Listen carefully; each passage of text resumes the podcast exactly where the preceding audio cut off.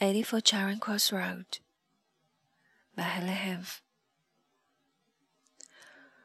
Recorded by John Lin for her lifetime friends.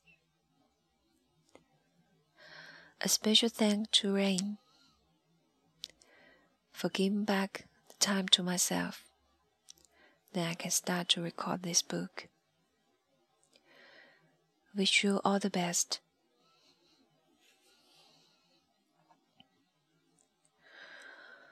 Letter 1 October 5th, 1949 To Marks and Co., 84 Charing Cross Road, London WC2, England.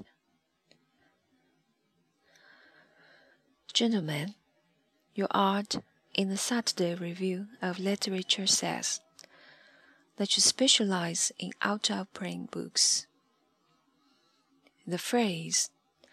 Antiquarian booksellers scares me somewhat, as I equate antique with expensive.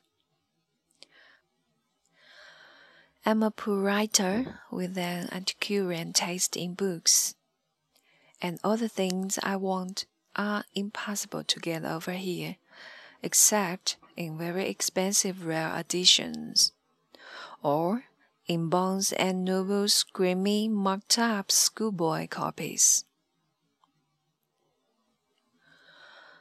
I enclose a list of my most pressing problems. If you have clean second-hand copies of any of the books on the list, for no more than five dollars each, will you consider this a purchase order and send them to me? Very truly yours, Helen Hanff. Miss Helen Hanff.